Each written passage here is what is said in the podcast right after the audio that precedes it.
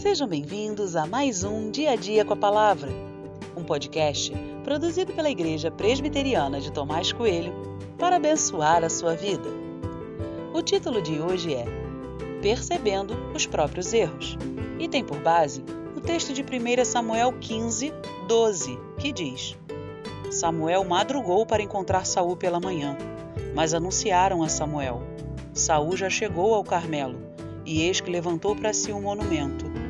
Depois, dando volta, passou e desceu a Gilgal.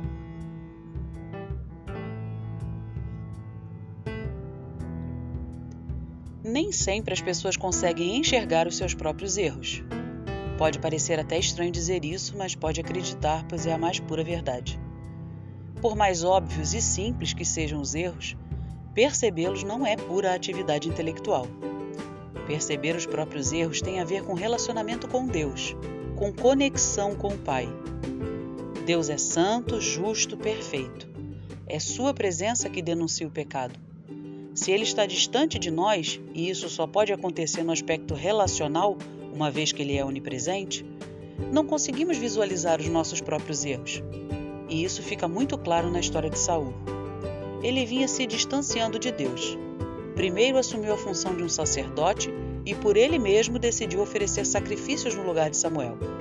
Depois, decidiu poupar coisas mesmo tendo recebido de Deus a ordem para destruir tudo.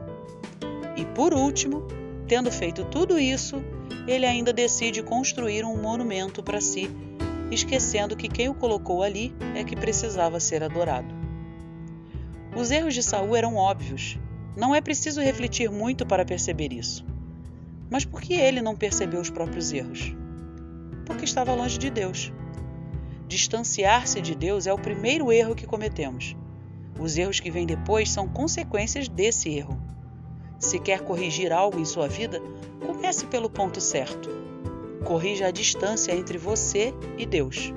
Se aproxime dele, converse com ele.